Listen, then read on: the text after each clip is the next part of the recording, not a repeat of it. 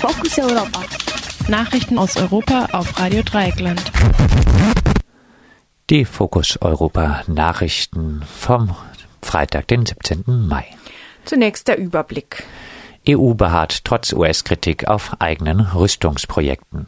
Kandidaten für Juncker-Nachfolge uneins bei europäischer Armee und Umweltschutz.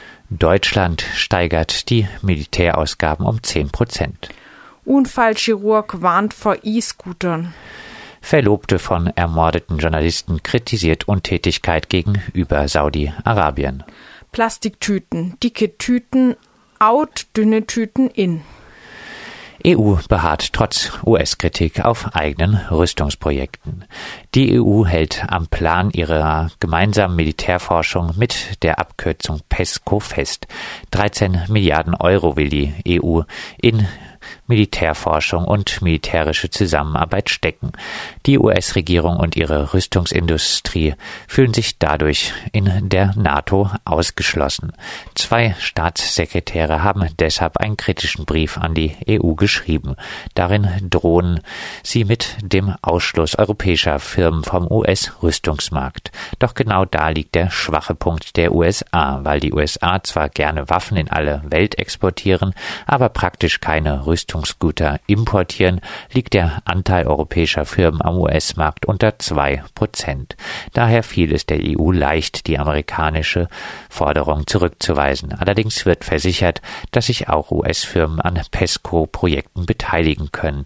Unterschrieben ist das Schreiben wieder von zwei Staatssekretären. Beide Seiten halten die Auseinandersetzung also unterhalb der Ebene der Ministerinnen. Unter zwei Promille liegt der Anteil der europäischen Firmen am US-Markt. Kandidaten für Juncker-Nachfolge uneins bei europäischer Armee und Umweltschutz. Über die militärische Zusammenarbeit bei PESCO hinaus wird in der EU der Aufbau einer gemeinsamen europäischen Armee diskutiert. Zu den Befürwortern zählt unter anderem der Spitzenkandidat der Christdemokraten Manfred Weber, CSU. Sein Konkurrent um den Sitz des Chefs der EU-Kommission, der Niederländer Franz Timmermans, hält das Vorhaben jedoch auf absehbare Zeit für nicht realistisch. Die Nationalstaaten würden Souveränität nicht leicht aufgeben.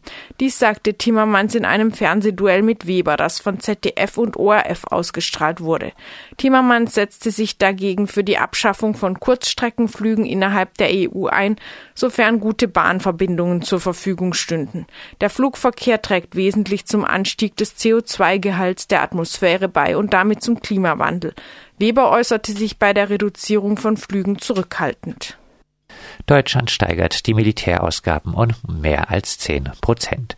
Deutschland hat seine Militärausgaben in einem Ausmaß gesteigert wie seit Jahrzehnten nicht mehr. Der NATO meldete Berlin einen Anstieg um mehr als zehn Prozent im laufenden Jahr. Obwohl in Berlin mittlerweile über Haushaltskürzungen wegen vermutlich geringerer Steuereinnahmen diskutiert wird, soll die Bundeswehr auch im Jahr 2020 mehr Geld bekommen. Friedensfreundinnen können sich nur damit trösten, dass ein großer Teil der Waffen und Geräte über Jahre ohnehin nicht einsatzbereit ist. Unfallchirurg warnt vor E-Scootern. Der Leiter der Sektion für Prävention der Deutschen Gesellschaft für Orthopädie und Unfallchirurgie, Christopher Spering, warnt vor der Einführung von Elektro-Tretrollern. Andere Verkehrsteilnehmer könnten sich nur schlecht auf die Roller einstellen, meint Spering. Die niedrigen Trittbretter führten dazu, dass sich der Fuß bei einem Unfall unter dem Trittbrett verfange. Außerdem bemängelt Spering, dass keine Helmpflicht für die E-Roller geplant ist. Nach den Plänen des Verkehrsministers Andreas Scheuer sollen Drehroller mit einer Geschwindigkeit von 20 Kilometer zukünftig erlaubt sein. Sie sollen auf Fahrradwegen unterwegs sein und wo das nicht geht, auf Straßen. KritikerInnen bemängeln, dass die Fahrradwege in Städten rar und schmal sind. Heute soll der Bundesrat über die Elektroroller abstimmen. Es gilt als wahrscheinlich, dass der Bundesrat Scheuers Vorhaben zustimmt. Verlobte von ermordeten Journalisten kritisiert Untätigkeit gegenüber Saudi-Arabien. Die Verlobte von Jamal Khashoggi Hatice Cengic hat bei einer Anhörung vor dem US-Kongress bittere Anklage erhoben. Khashoggi und Cengic wollten heiraten. Dazu brauchte Khashoggi Papiere vom saudischen Konsulat in Istanbul. Khashoggi ging am 2. Oktober letzten Jahres zum Konsulat, während Cengic viele Stunden auf der Straße vergeblich auf seine Rückkehr wartete.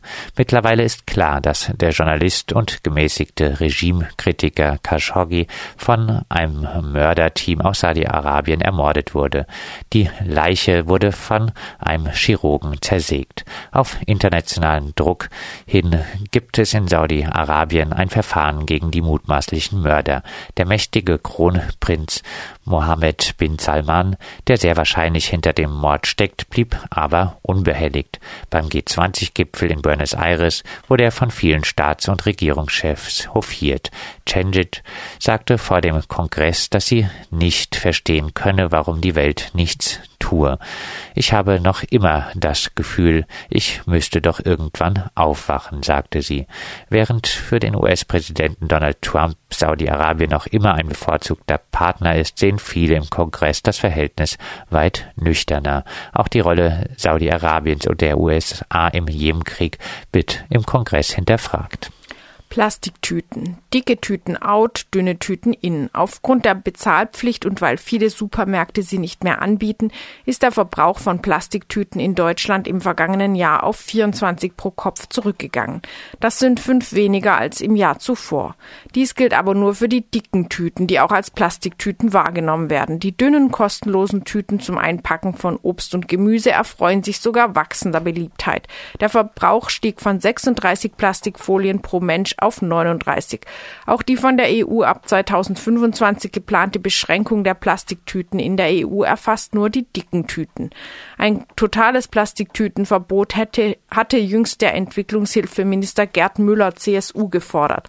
Bei einer Afrikareise war ihm aufgefallen, dass Plastiktüten in Ruanda, Kenia und Uganda bereits verboten sind. Auch der Nachbar Österreich ist mit dem Verbot der dicken Tüten wenigstens weiter.